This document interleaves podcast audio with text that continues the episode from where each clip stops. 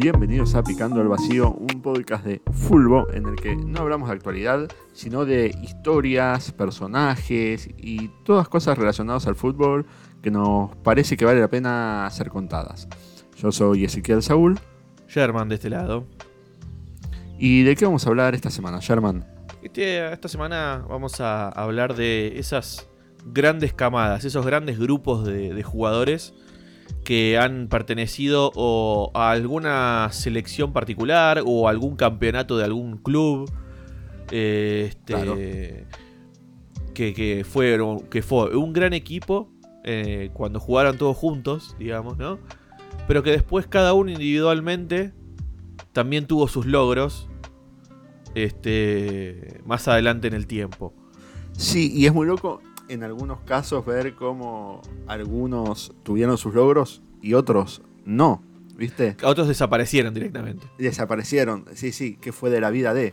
Claro. Como una mezcla de, de muchos programas, ¿viste? De promesas incumplidas, de, Sí. Grandes eh, promesas. de- juveniles, de... Sí, sí, de todo. de todo eh, un poquito. Sí, como se diría con... eh, hablando de vinos, tipo una buena cosecha, ¿viste? Este, Claro. este- este año fue una buuna cosecha. Claro, y los que les fue ¿no? bien serían esos vinos que todavía se piden de esa misma cosecha, ¿no? Claro, totalmente. Que ganaron premios y medallas, Claro, o- o, lo que sea, ¿no? Exactamente. Bueno, arrancas vos, Yer. Arranco, arranco. Yo eh, voy, a, voy a tomar tu premisa y los voy a invitar a viajar a la década del 90. Cuando no. Este, Mezclaste las dos. eh, Claro, Viaje y, y los 90. viajamos y a los 90. Eh, ¿En Argentina a- o en otro país? En Argentina eh, voy a hablar de una Ah, selección ok. sub-20 particular, eh, que fue el segundo éxito de José Ernesto Peckerman a cargo de la selección Ok. sub-20. Eh, es muy loco investigando esto, este dato es increíble. Peckerman dirigió cuatro mundiales sub-20 y ganó tres. Animal. Es tremendo. Sí. Eh, pero, y voy a ir no a su primer éxito, a Qatar 95, sino voy a ir a Malasia 97. Te tiro, eh, ya que estás en coincidencias. Sí. Peckerman era un técnico bastante desconocido Sí. cuando asumió para las juveniles. Va muy desconocido. Eh, y básicamente en su primer mundial sale campeón. Sí. En Qatar. Exactamente. ¿Te, te suena a algún lado? No, no, no me parece para nada. claro. te- Eh, y que de hecho, en Argentina, ¿no? entre los que voy a nombrar de esta selección de Malasia 97 está este personaje al cual vos estás haciendo referencia secretamente.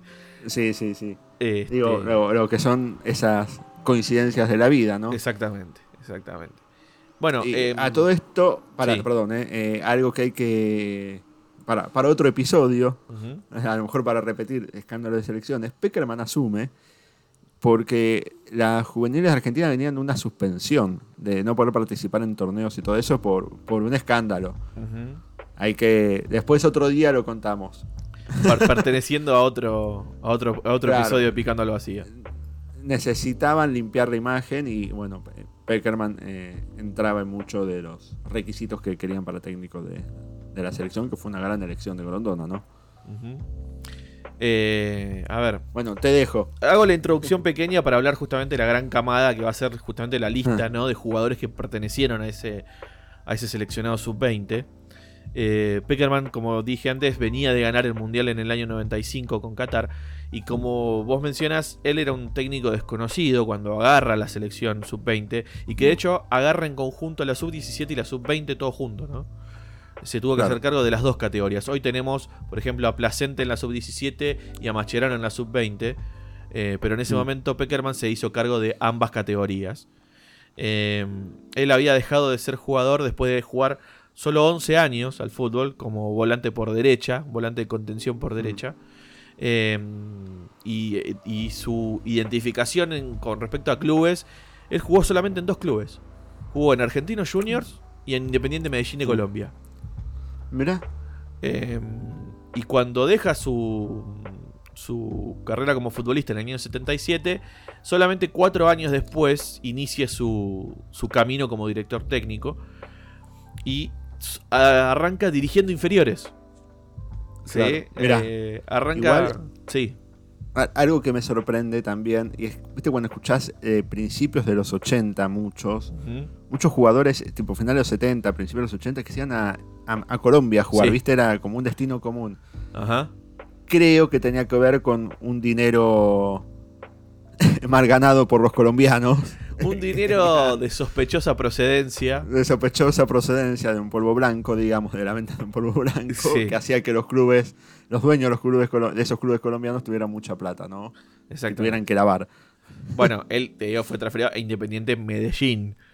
¿No? Claro. Sí, recordemos que Eh. Bilardo antes de dirigir a la selección argentina está dirigiendo en Colombia. ponele. Exacto. Exacto. Pero bueno, perdón, Eh, eh, no más interrupción. No, pero por favor. Bueno, como decía, él arranca. que empieza como técnico de inferiores. Arranca como técnico de inferiores en el mismo Argentino Juniors, donde él había hecho su, su debut como futbolista en, acá en Argentina. Claro. Luego fue a Estudiantes. Y Club luego. con muy buenas inferiores en esas épocas, ¿no? Argentinos. Totalmente, totalmente. Y creo que lo sigue siendo hasta cierto punto. eh. Sí, sí, totalmente. Eh, bueno, decía Club Atlético Estudiantes y después a Chacarita. ¿Sí? Mira, Eh, cumpliendo el rol como asistente de, de Ricardo Trigili. Em, que fue quien lo hizo debutar a él como jugador. ok. Eh, y empieza su carrera de, dirigiendo como primer entrenador en Chacarita. Eh, luego siguió como inferiores de Argentinos y de Colo Colo en Chile. Hasta que este, en el año 94 la AFA le ofrece las categorías juveniles de la selección argentina. ¿En Colo Colo también eran juveniles? Sí, Ah, mira, o sea, todos juveniles. Todos juveniles. Eh, Hasta que la AFA le ofrece el, el puesto de, de director técnico de sub-17 y sub-20 para la selección nacional. Y bueno, y ahí empieza la exitosísima carrera como, como director técnico de, de José Néstor Peckerman. Para ir eh, particularmente a la camada a la cual voy, hago referencia, eh, la Argentina juega, luego de ya ser el campeón, vigente campeón desde el año 95, el Claro. Panamericano de- del año 97, o el Sudamericano, ¿no? que eh, clasificaría a los participantes del Mundial de Malasia. Obviamente participa toda la, lo que es la, la Conmebol, los 10 los 10 países. Eh, y clasificar el, el modo de, de torneo eran dos, dos grupos de 5. Y los Mm. primeros tres de cada grupo clasificaría a un hexagonal final. Claro. ¿sí? Eh, y a ese hexagonal se clasifican Brasil, Venezuela, Chile, Uruguay, Argentina y Paraguay. Argentina clasifica como segundo del grupo B, Mm. eh, habiendo ganado dos partidos, empatado uno y perdido uno. Empata con Colombia y eh, pierde con... eh, déjame que tengo el dato por acá. ¿Con quién estaba en el grupo también? ¿Que, ¿A quién les ganó? Bueno, le ganó a Paraguay, empató con Mm. Colombia, le ganó a Bolivia y Sí. perdió con Uruguay. Mira. Que consecuentemente iba a jugar la final del Mundial con, con ese mismo Uruguay. Claro. Y en la fase final Argentina sale campeón de ese sudamericano, de ese hexagonal final, con 11 puntos, habiendo ganado 3 y empatado 2. Eh, y segundo queda Brasil y Paraguay con 8 puntos. Le sacó 3 puntos a, a los segundos. Y así es como clasifica al Mundial de, de Malasia. ¿Cuál fue el plantel que viajó a Malasia en el año 97 para ese Mundial? Yo te voy a nombrar los Mm. jugadores y vas a decir, fueron el 80% hicieron buena carrera luego de este sub-20. Ok. Por eso, por eso elegí Igual- este. Algo que dijiste es. Era muy común de los equipos de Peckerman que perdiera un partido en los mundiales o en todos los torneos que ganara. Siempre perdía un partido. Sí. A Casi excepción. que, casi que parecía cábara. Excepción sí del que se hizo acá en Argentina. Exactamente que se lo gana caminando. Sí, sí, sí. Eh, bueno, arqueros. Leonardo Franco. Sí. ¿sí? Fue al mundial de Peckerman. Exacto. Y Cristian Muñoz, arquero de Boca. Mira, sí, ese no hizo tan buena carrera. Eh, yo dije 80%. Sí, sí, sí, obvio. Después, defensores.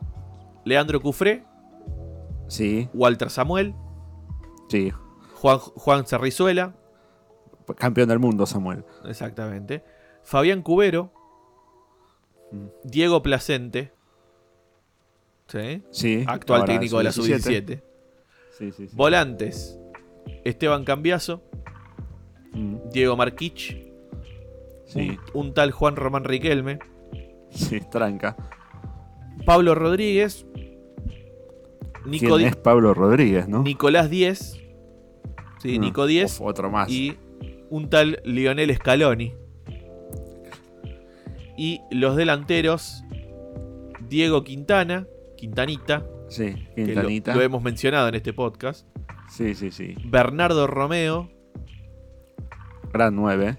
Pablo Aymar, Sí. Tranca. eh, Martín Pérez Lindo y Sebastián Romero. Eh, gran apellido Pérez Lindo. Cuando lo relataba Mariano Cross que decía, qué lindo, qué lindo Pérez Lindo. Exactamente. Ahora, Pablo Eh. Rodríguez, después quiero investigarlo a full. exactamente. Bueno, eh, yo Te te dejo la tarea después en un momento para que lo investiguemos. A excepción de eh, Esteban Cambiaso, que ya era jugador del Real Madrid y Mm, casualmente era el más chico de todo el plantel, tenía 17 años. todos eran jugadores del fútbol local en, esa, Claro. en ese momento. ¿sí? Te tiro otra. Creo que Nicolás Díez, ese que vos tiraste, Sí. no sé si no fue después al Badajoz cuando lo compra Tinelli. es probable. Eh, creo que me suena. Yo te digo, los clubes a los cuales pertenecían los, los este, estos jugadores eran Independiente, Gimnasia de La Plata, Newell's, Lanús, Argentinos, Boca, Estudiantes, River, Mm. Sarmiento de Junín, Vélez, Unión de Santa Fe, Racing y Gimnasia. Mm. ¿Sí? Había de estudiantes de gimnasia, Independiente, de Racing, de River, de Boca, eh, Newells, Argentinos, Sarmiento Vélez y Real Madrid de España, que era el caso de Esteban Cambiaso. Claro. Que creo que hemos hablado ya también del tema eh, de- del el particular caso de Cambiaso, que fue Sí, vendido muy, muy chico. Sí, de que usaron la patria potestad para Exacto. llevárselo. Exactamente. que fue uno de los primeros casos de, de acá en Argentina de la patria potestad y que hizo también, eh, fue medio lo que empezó también después lo de todo lo que la FIFA hiciera la reglamentación de los derechos formativos de los clubes. Exacto. Em, y fíjate que de este plantel de Malasia 97 hay muchos que jugaron el Mundial de Alemania 2006 en la mayor cuando Peckerman fue, fue ese técnico. ¿sí? Claro. Leo Franco fue, estuvo en el arco, Samuel, Cambiaso, Riquelme, Aymar, Placente, Sí, sí. eh, muchísimo. Scaloni mismo también viajó, fue Sí. este, por parte de ese plantel. Eh, y en el Mundial de Malasia 97, Argentina fue eh, partícipe del grupo E junto a Australia, Canadá y Hungría. Mm. Termina clasificando Eso es otra cosa que tienen los sub-20, que cada país hay que vos decís, Sí, ¿no? sí. Bueno, eh, el grupo F era Inglaterra, México, Emiratos Árabes y Costa de Marfil. Claro. Eh, Debería estar Drogba ahí a lo mejor. Tendría que revisar el plantel. Este, digamos, el grupo E, Australia, Argentina, Canadá y Hungría. Sí. Argentina debuta contra Hungría ganándole 3 a 0. Con goles de Romeo, Scaloni y Riquelme. Mira. Eh, segundo partido contra Canadá gana 2 a 1. Con goles de Romeo y Riquelme.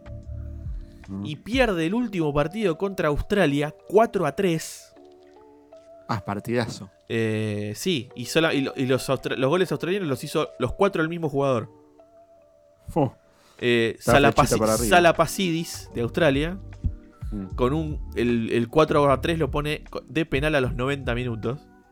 Mira. Eh, los goles de Argentina fueron hechos por Romeo, Placente y Riquelme. O sea que Romeo y Riquelme hicieron goles en el primero, segundo y tercer partido. Sí. Riquelme que ya jugaba, ya creo que ya había debutado en la primera boca. Eh, es no, año 97. Puede ser. Sí. Ahora, ya, ya chequeo. Vos- Dale. vos. Dale, yo sigo. De esta manera clasifica segundo en el grupo con 6 puntos y hace que se enfrente en octavos de final contra Inglaterra. Tranca. En ese partido, eh, Argentina gana 2 a 1 con goles de Riquelme y Aymar. ¿Sí? Hasta ahora Riquelme gol en todos los partidos. Hasta ahora sí. Acá se- ah, ya lo dijiste y fuiste piedra. En cuarto de final, Argentina se enfrenta a Brasil y le gana 2 a 0 con goles de Scaloni y Pérez Lindo. El famoso, yo creo que te, te acordás del gol de Scaloni, que se escapa por derecha y le pega fuerte arriba al primer palo. Sí. Debut deportivo de Riquelme 10 de noviembre del 96. Listo, ya era jugador de la primera de Boca. Sí, Contra sí, Unión de Santa Fe, si no me equivoco. Sí, de, de- sí. eh, Ah, y en la selección el 16 de noviembre del 97, así que debe haber sido en los juveniles, me imagino. es probable. O no, o No, fue después del Mundial. Lo llevó. Claro, Pasarela lo, lo llevó a. Creo que era con. Que jugaban en, en la bombonera Argentina-Colombia. Ya última fecha eliminatorias con Argentina clasificado. Fue, fue después del Mundial, porque el Mundial fue en junio, como todos los Mundiales a excepción Sí, del sí, sí, último. Eh, bueno, decía 2 a 0 a Brasil, con goles de Scaloni y Pérez Lindo. En la semifinal contra Irlanda, eh, 1 a 0 gana Argentina con gol de Romeo. Mm. Y la final se fue contra Uruguay. Argentina gana 2 a 1 con goles de Cambiaso y Quintana. Bien. Así es como eh, Argentina obtiene su tercer título de la categoría, porque ya el primero había sido en el año 79 con Ramón Díaz Claro, y Maradona. y Ramón Díaz. Exactamente, en el 79. El segundo fue con mismo Peckerman en Qatar 95. Y este sería el tercer título de Argentina eh, en, en el año 97. Jugó 7 partidos, ganó 6, perdió 1, hizo 15 goles y le metieron 7. Eh, el balón de oro de ese mundial se lo llevó Nicolás Olivera, el uruguayo. El balón de plata fue para Marcelo Salayeta. Y el balón de bronce Eh. para Pablo Aymar, Mirá. ¿Salayeta de dónde? ¿De Chile? ¿De Uruguay? No. de Uruguay. De Uruguay, ¿no? También. claro. Era una dupla muy importante que tenía Olivera y Salayeta Uruguay en ese momento. Claro. Eh, el botín de oro, el goleador del mundial fue Adailton, de Brasil. El Mm. segundo, eh, con 10 goles. El Franca. segundo fue con 5 goles. O sea, le sacó 5 goles al segundo. Y el segundo fue David Trezeguet para Francia. Mirá, para Francia. Sí. Eh, luego vendría el Mundial del- de Nigeria 99, también dirigido por Peckerman, que Argentina queda fuera en octavos de final. Eh, y la reivindicación vendría dos años más tarde, lo mencionábamos antes, en el 2001, Mundial celebrado en Argentina, que la selección sub-20 lo gana caminando con un Saviola. Caminando, sí, que ya lo hemos hablado. Exactamente. Bueno, pero a ver, ¿por qué me centré en este? Por la gran lista de jugadores Sí. eh, que la, la gran mayoría hizo una carrera importante. Sí. Eh, tuvo una carrera importante luego de haber conseguido ese mundial. Estoy hablando de Leonardo Franco, de Cufré, de Samuel, de Cambiaso, Riquelme, Romeo, Aymar, Cubero, Placente, eh, Scaloni. Eh, son jugadores que hicieron una gran carrera eh, Sí, y se mantuvieron sí, vigentes hasta el día que decidieron retirarse. Eh, Ah. Y inclusive Scaloni, Aymar, están, hoy están ligados a la selección, a- con Samuel, están Sí. ligados a, a la selección nacional. Son, Son el cuerpo técnico campeón del mundo. exactamente, cuerpo técnico campeón del mundo. Riquelme es el vicepresidente y candidato a presidente de Boca. Sí. Y ya sabemos lo que fue No, como y jugador. hablar de la carrera que hizo Riquelme, claro. Ni hablar. decir como jugador. Por eso, ni hablar la cara que hizo Riquelme el jugador, pero digo, hoy, actualmente hoy en día, ¿no? ¿Qué es lo que están haciendo? Eh, los que, por ejemplo, ¿qué están haciendo hoy los que jugaron la final de ese mundial? Eh, Leo Franco tuvo una larga trayectoria en Europa, se retiró en el Huesca de España. Eh, Juan José Sarrizuela fue, nació futbolísticamente en Lanús, fue campeón como jugador en San Lorenzo de Independiente. Hoy es técnico. Cufré fue un central, eh, surgió en gimnasia. Pasó por Europa, jugó el Mundial 2006, se convirtió en director técnico del Atlas de México y hoy es ayudante de Peckerman en Venezuela. Eh, bueno, Samuel... eh, Marquich, eh, incluso Marquich, como dijiste, jugó toda su vida en Europa. Lo que Sí. pasa es que nunca volvió a la selección y todo eso, pero exactamente. jugó toda su vida en Europa y formó parte del grupo técnico de Arrobarrena en Boca. Sí. Eh, bueno, pues Samuel, actual, eh, forma parte del cuerpo técnico de la selección argentina campeón del mundo. eh, Eh, es el técnico. Creo que fue el traspaso más caro para un defensor en, hasta. en la historia del fútbol argentino. Sí. Newell, Boca, Real Madrid, Inter, Roma. Eh, Y, uno, y había sido hasta hace poco, obviamente ahora ya lo pasaron, pero hasta hace no mucho, había sido el traspaso más caro en la historia del fútbol argentino. Cuando se hizo fue, Sí, señor. o sea, eso te dice la calidad del jugador. Eh, bueno, Placente lo habíamos dicho hace, hasta hace, hace unos minutos, actual técnico de la sub-17, pero tuvo una gran carrera en Europa, jugó en el Bayer Leverkusen, entre, entre otros. Eh, Cubero, toda su vida jugador de Vélez. Este, Cambiazo, jugó en Real Madrid, Inter. eh, se, fue, eh, se hizo entrenador y estuvo trabajando con Peckerman cuando fue técnico de Colombia. Riquelme lo dicho. Eh, Romeo fue goleador y campeón con San Lorenzo. Se, este, fue, fue jugador en Europa. Después, cuando volvió, hizo todo un nuevo ciclo en, el- en- San Lorenzo. Fue manager de- del San Lorenzo. Eh, Quintana eh, era uno que prometía, pero se diluyó. Lo hemos hablado en este podcast. Jugó en España, en Ecuador y en Grecia. Y Pablo Eh, Rodríguez. Y Pablo Rodríguez no jugó la final, así que no tengo el dato. Nico Pod- Díez tampoco. Claro, no. Bueno, a ver, hay, que, hay, que, hay que ubicar quién es Pablo Rodríguez, ¿no? Pero jugó esa mundial, ese final, perdón, Aymar, que ya lo sabemos, excelentísimo jugador de, de River Plate, jugó en Zaragoza, en Valencia, ese este, técnico de, de inferiores también de selección argentina y formó parte del cuerpo técnico.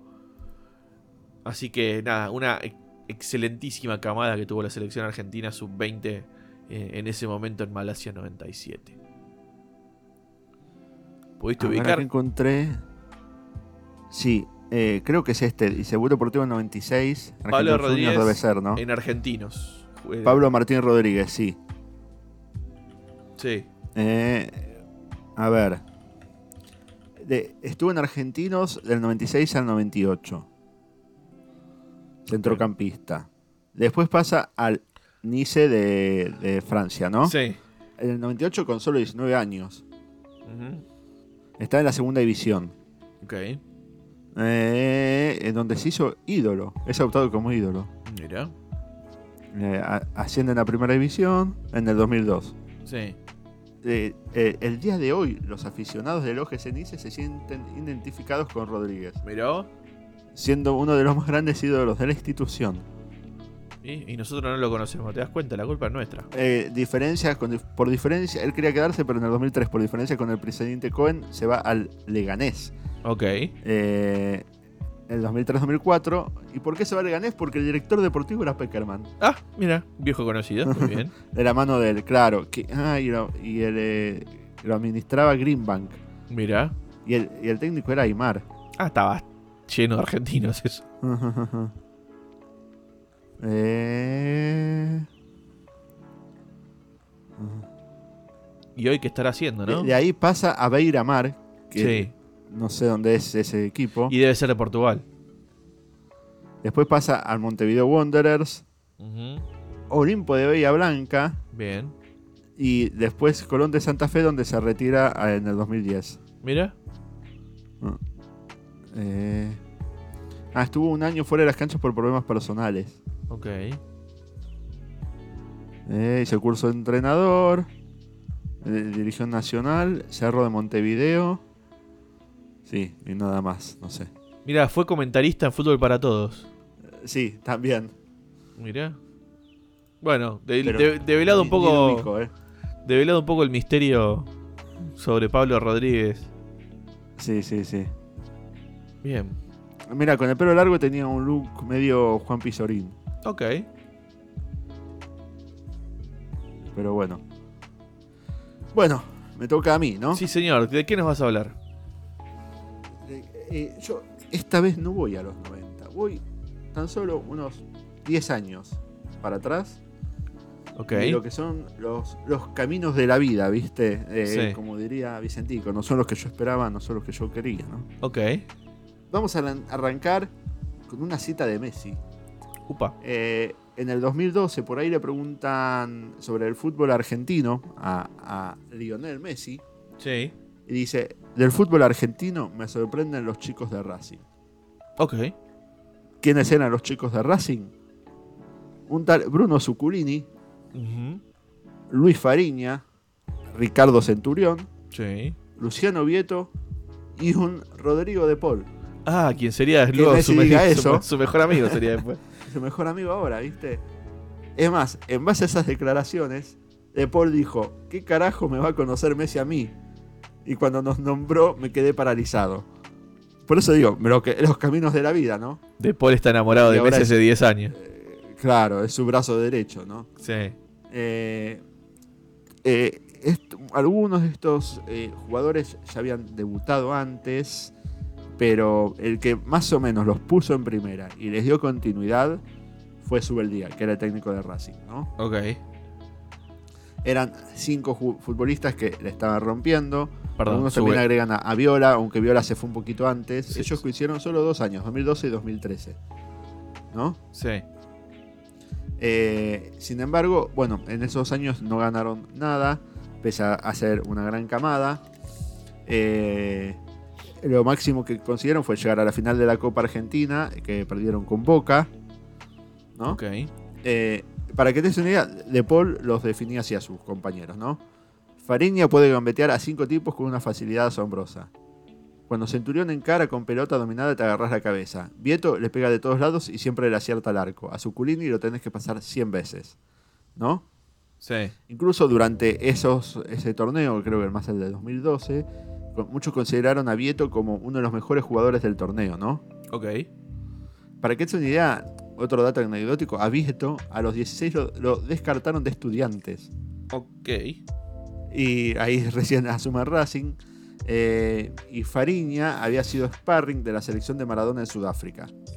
Eh, como te dije, duraron poquito todos, ¿viste? Duraron solo dos años y encima no fueron vendidos por tanta plata, lo cual eso es sorprendente.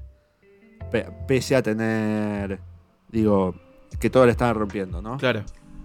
Para que te des una idea, en el 2013 a Fariña, con 23 años, lo venden al Benfica en 2,3 millones de euros.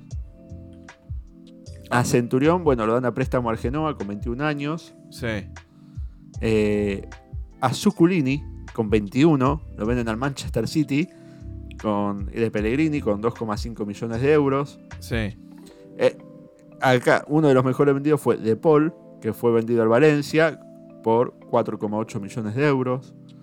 Sí. De, Paul, eh, a los 20 años, también más joven. Claro. Eh, de Paul, que en esa época mm, a veces hasta jugaba de 10. Sí. Sí, sí, sí. Sí, de hecho, en, Eh, en Udinese jugaba de 10.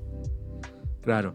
Y Vieto, y Vieto, también con 20 años, es vendido al Villarreal por 5.6 millones de euros. Es el mejor vendido. Sí. ¿no? Sí. ¿Qué fue de la vida de todos? Bueno, el Centurión más o menos sabemos, pero es, estuvo a préstamo en el Genoa un año, vuelve a Racing y sale campeón del torneo de transición. De ahí lo venden a Sao Paulo y de ahí va Boca. En Boca, bueno, sale campeón, la rompe, pero también los escándalos eh, y los quilombos, así que se va de Boca. En el 2018 vuelve a Racing, eh, Sí. su tercer paso con Racing. Ese Racing también sale campeón con Coudet, pero él no participa de los festejos porque se había peleado con Coudet.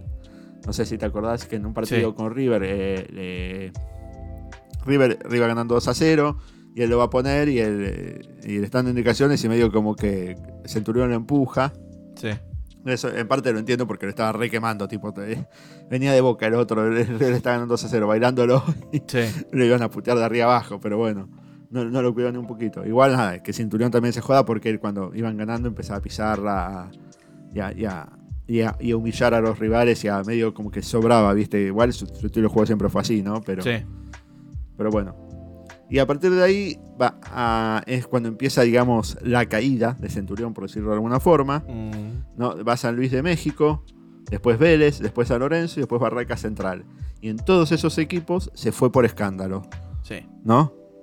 Incluso, en- incluso de- del San Luis de México, ¿viste? Investigué un poquito y dicen también que una noche está en un boliche con otro ju- jugador y siete chicas, ¿viste? Lo encontraron y todo eso. Pero bueno. El siguiente, Vieto, eh, eh, en el Villarreal, eh, tiene una gran primera temporada donde Sí, anota acuerdo. 20 goles en 47 partidos Ujú. eh, y lo compra el Atlético de Madrid por 20 millones de euros, pero juega poquísimo.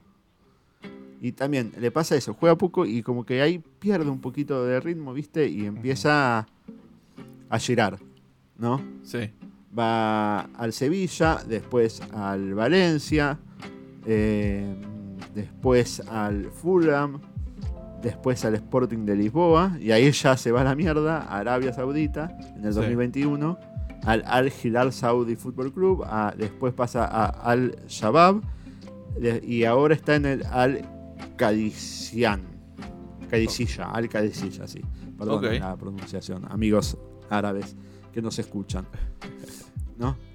El siguiente es Bruno Zuculini, que lo venden al Manchester City, eh, llega el 2014 y, a ver, en el Manchester City técnicamente estuvo hasta el 2017, pero en el Real en el medio fue dado a préstamo a un montonazo de, de- de- de equipos. Esto ocurre también por el hecho de que eh, en ese momento el City tuvo una sanción en la Champions financiera Ajá. y no le dejaban, tuvo que achicar la planilla, la plantilla para mm, de jugadores, tenía que tener una plan- plantilla reducida, solo 21, y él fue uno de los que cortaron, y él se fue para poder tener continuidad. Sí. Eh, se va primero al Valencia, eh, que ahí estaba De y Otamendi, donde se había hecho amigo, eh, De Paul obviamente era su amigo, pero creo que solo juega 45 minutos, y creo que Ayar era el, el- el director deportivo o algo así, que, que lo lleva, pero bueno, juega poco. Del Valencia se va al Córdoba, después al, al Middlesbrough, después al AEK Atenas, después al Rayo Vallecano, después al Elas Verona, todos está un año, ¿viste? Sí. O incluso tipo un semestre, todos préstamos, ¿viste? Sí. El Elas Verona lo compra y después del Elas Verona va a River, donde River tiene un, eh, alterna titularidad, gana en un mismo año la Libertadores y también creo que participa del gana la Supercopa Boca, las dos. Sí, me acuerdo. Eh, bueno, y ahora siguen a River. No, no jugando tanto, pero sigue, sigue Sí. ahí. Sí, sí. ¿no? Pero más o menos a River volvió un poquito a, la- a alternar titularidad, a jugar más y hizo varios goles afuera del área, me acuerdo en la época de, de Gallardo y todo. Sí. El siguiente es Luis Fariña. Y este, tanto Fariña como, como Vieto decían que eran los mejores. Y son los que tienen las carreras más, más raras, ¿viste? De Racing se va al Benfica. En el Benfica directamente no juega partidos. Ah, bien. Eh, sí. Después pasa al Vanillas de Emiratos Árabes, eh, donde juega 30 partidos y hace 9 goles. Bien. Después va al Deportivo La Coruña, Sí. 21 partidos y un gol. Después al Rayo Vallecano, donde 3 partidos y 0 goles. Después a la U de Chile, 11 partidos y 0 goles. Después al Asteras Trípolis de Grecia, Ok. 27 partidos y un goles. Después al Deportivo Aves de Portugal, Sí. eh, 42 partidos y 3 goles. Después a Cerro Porteño, donde encuentra medio su lugar. eh, igual en 3 años juega 10 partidos y 9 goles. O sea, tiene buen promedio. Sí. Y me imagino que habrá habido lesiones ahí en el medio y todo eso. Y, y ahora está en un club guaraní de Paraguay. ¿Por qué Paraguay forma parte importante de la vida? Porque los papás de él son paraguayos, si bien él, él nació en Argentina, entonces tiene doble nacionalidad. Ok. Y en un momento, él jugó en, las, en los juveniles de Argentina. Sí. eh, en un momento lo, lo- le ofrecieron jugar para la mayor de Paraguay. Él dijo que no, que quería esperar que lo llamaran de la selección. Quería ver si lo llamaban de la selección argentina, quería cerrar esa puerta y bueno, no pasó. Igual dice que no se arrepiente. Ok. ¿no? Eh, bueno, el que queda es De Paul, que probablemente sea la carrera más conocida de todas. Pero igual hay un par de, de datos anecdóticos. Bueno, Sí. de Racing se va al Valencia. En el Valencia estuvo del 2004 al 2016. Sí. Pero en el 2016 eh, había un técnico que no lo quería. Entonces él vuelve a Racing. Donde empieza siendo titular. Pero después el técnico era Saba. Y lo terminó secando. Lo Saba. colgó. Lo colgó. Sí, y tipo no terminó jugando tanto, ¿viste? Es como. Tenía Sí. buen ojo Saba, se ve, ¿no? Uf. De ahí va al Udinese, donde está 5 años, de 2016 a 2021. Y yo creo que más que por sus actuaciones en el Udinese, gracias a las actuaciones en la selección, Sí. lo compra el Atlético de Madrid, donde está desde el 2021 hasta ahora. Sí. Obviamente no hace falta aclarar que el Rodrigo de Paul, campeón del mundo, ¿no? Y amigo de Messi, dos títulos que todos América. quisiéramos tener. Y sí, bueno, sí, obvio, pero. Eh, dije los dos más importantes para mí. Sí, lo más, lo más loco es que eh, en el Udinese, Rodrigo de Paul jugaba de 10, de organizador de juego. Y Scaloni lo lleva a la selección argentina y lo pone de doble 5, si querés. Sí, Eh, un juego, digamos. Claro. Que, bueno, yo creo que es el, el- el- desde, la, desde el que él se sumó a la selección argentina, se destacó por correr absolutamente todo el partido. Sí, un gran este, despliegue. De tener 15 pulmones para correr durante todo el partido, Sí, de la sí. forma en la que Bueno, corre. dicen, el motorcito. Exacto. Eh, de correr todo, de jugar, de, de meter buenos pases, de, de, de- como Mucha llegada al área. mantener también. siempre en movimiento al equipo, ¿viste? Y pedir la pelota y, y demás. Pero era un rol completamente diferente del cual él llevaba a cabo en su club, en el Udinese en ese Sí. momento. Es que incluso Eh, en, en una época era, obviamente todos hacíamos el chiste que era el guardaespaldas de Messi, pero que de verdad jugaba medio atrás de Messi, porque como Messi no marca tanto, él estaba para cubrir, si por alguna casualidad de la vida Messi la perdía, eh, cuando lo marcan entre 5, ujú. ¿no? Eh, él estaba para cubrir ahí, era de verdad el que iba atrás de Messi, Sí, sí, sí, sí. el guardaespaldas. Eh, pero lo loco es que él llega a la selección a, través de Scaloni. O sea, todos dicen, Mm. o sea, los grandes aciertos de Scaloni a la selección argentina, el Diego Martínez y, y, este Rodrigo de Paul. Sí, igual de Eh. Paul eh, ya había jugado con Sí, venía desde. San Paoli, creo. No, eso no me acuerdo. Eh, Creo que sí que había jugado un par de, de partidos, pero Scaloni como que le dio continuidad. de los primeros mediocampos de Scaloni ya fueron tipo Paredes de Paul y Lo Celso, ponele. Claro. O sea, Y, eh, y una jugaba. base que fue hasta el Mundial, hasta el primer partido mundial. Sí, sí, sí. Y jugaba a eso, digamos, a otra cosa. Él organizaba juegos en Sí, y doble 5 en la selección argentina. Y como bien vos, bien vos decís, es por el desempeño en los partidos de la selección argentina que el Cholo se lo lleva al Atlético de Madrid a jugar de lo que juega la selección argentina, Sí, totalmente. básicamente. Sí. Pero bueno, Eh, pero bueno, eso también eh, yo creo que es lo que genera tanto Scaloni y, y creo que con Messi también, ¿viste? El convencimiento de. Che, Sí. ¿querés jugar de, de cubrirle los espacios a Messi? Bueno, por Messi hago. bueno, no nos olvidemos que en el Atlético de Madrid hay tres campeones del mundo. sí. Está De Paul, Molina y Angelito de Correa. El Correcto, Correa, sí, sí. Sí. sí. Y este, bueno, Molina también jugaba en Udinese y era el capitán de Udinese. Claro. Eh, Sí, sí, sí. No, por eso digo, eh, hay mucho mérito de, de, de Scaloni en eso, en descubrir jugadores que a lo mejor le están rompiendo, pero que no están tan en el radar de la gente. Nico González. mismo, Cuti, eh, Cuti Romero, Cuti Romero. Dibu Martínez. A Nico Sí, sí, González, que es como un fetiche medio de Scaloni, Sí. eh, pero que rinde, Totalmente. el pibe rinde. ¿Qué, qué, qué le vas a decir? O sea, no es que No, es un capricho. No, no, no, no. Este, Rinde muy bien.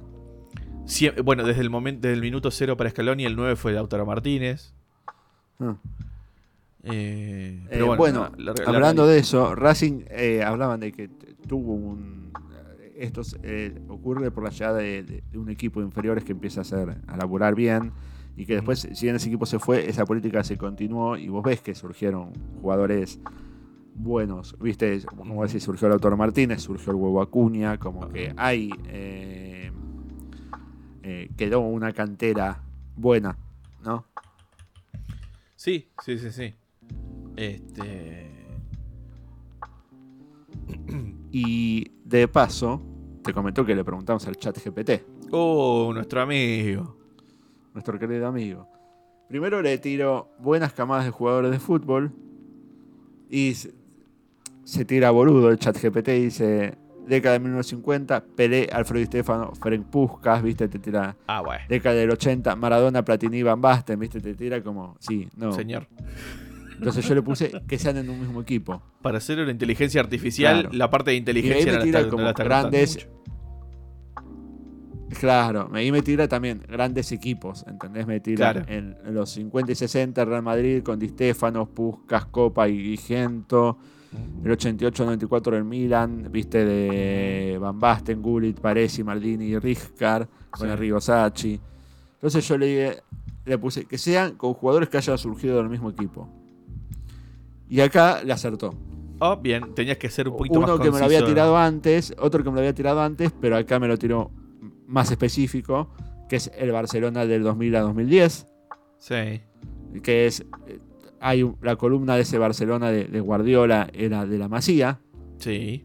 no con Messi, Xavi Hernández, Iniesta, Piqué, Busquets, Sí. incluso Jordi Alba, eh, Pedro, si le querés sumar, Puyol. eh, Puyol, pero claro, es verdad que esta era la columna vertebral, digamos, ¿no? Sí, por supuesto. Eh, así que creo que Puyol era un poquito más grande, me parece. Sí, pero venía desde la masía. O sea. Sí, sí, sí, claro, pero creo que estos que te dije son de la misma camada. Por Sí, eso digo. Busquets, Xavi, este, Iniesta. Iniesta, Xavi, es como decís, Piqué y Busquets, seguro. Claro, Messi es un poco más joven, pero bueno. Sí. El otro que me tira, también para mí está bien, es el Ajax de los 90. Uf. Despeló ese Exactamente. Eh, Claro, era como Clivert, Seedorf, Van der Sar, Davis, Overmars y Frank de Boer, entre otros. Y el otro de Boer, ya que me nombras el Frank. Claro, todos terminaron en Barcelona encima de eso. Sí, va, no, eh, no, Sí, eh, sí no, Cierce fue al Real Madrid, la, la excepción. claro. Y Davis fue Sí. al no, sí, sí, sí. ah, no, David, David, jugó en. David jugó Barcelona. Overmars también, ¿no? Sí. Sí, eh, con la 11. claro. Y bueno, Frank de Boer y Ronald de Boer, porque digo los, los hermanos. Exacto. Bueno, y el otro que me dice, y es verdad también, el Manchester del 92. Uf, Dice, aunque no todos surgieron exactamente al mismo tiempo, la generación como conocida, la clase del 92, incluía jugadores como Beckham, Giggs, Scholes, Gary Neville y Phil Neville, quienes se desarrollaron en la categoría juvenil del club. Acá es una trampita, pero bueno, por lo menos la aclara. sí. Dice, no todos son de la misma, como dijiste, dijimos Barcelona, no todos de la misma camada algunos, pero sí eran todos surgidos de las inferiores. sí. Así que bueno, ¿Qué jugador, después de... ¿Qué jugador el Colorado Scholes? Sí. Qué jugador increíble. También, un, un motorcito, como dice mucho despliegue, en el sentido muy, muy de Paul. Pero aparte, viste, de perfil bajo el tipo, pero un jugador Sí, sí, sí, de una clase. En eso no se parece a De Paul. No. Pero bueno, eh, nada, así que. Nada. Eh, jugadorazos. Eh, todos, despu- y después de tres veces insistiéndole, Ujú. Eh, le sacamos, lo sacamos bueno al chat GPT. Eh, Siendo más específicos, Bien, lo bien. sacamos bueno. Ajustando, ajustando el prompt, digamos. Sí, sí, sí. Este, Así que bueno. Bueno, Sherman, eh, si nos quieren escribir, escribir, ¿a dónde tienen que hacerlo? Nos pueden encontrar en Instagram como Picando al Vacío. También estamos en X, anteriormente conocido como Twitter, como arroba palvacío. Y nos pueden escribir también a nuestra dirección de correo electrónico a picandoalvacío arroba gmail.com. Buenísimo, hasta la semana que viene. Chao gente. Adiós.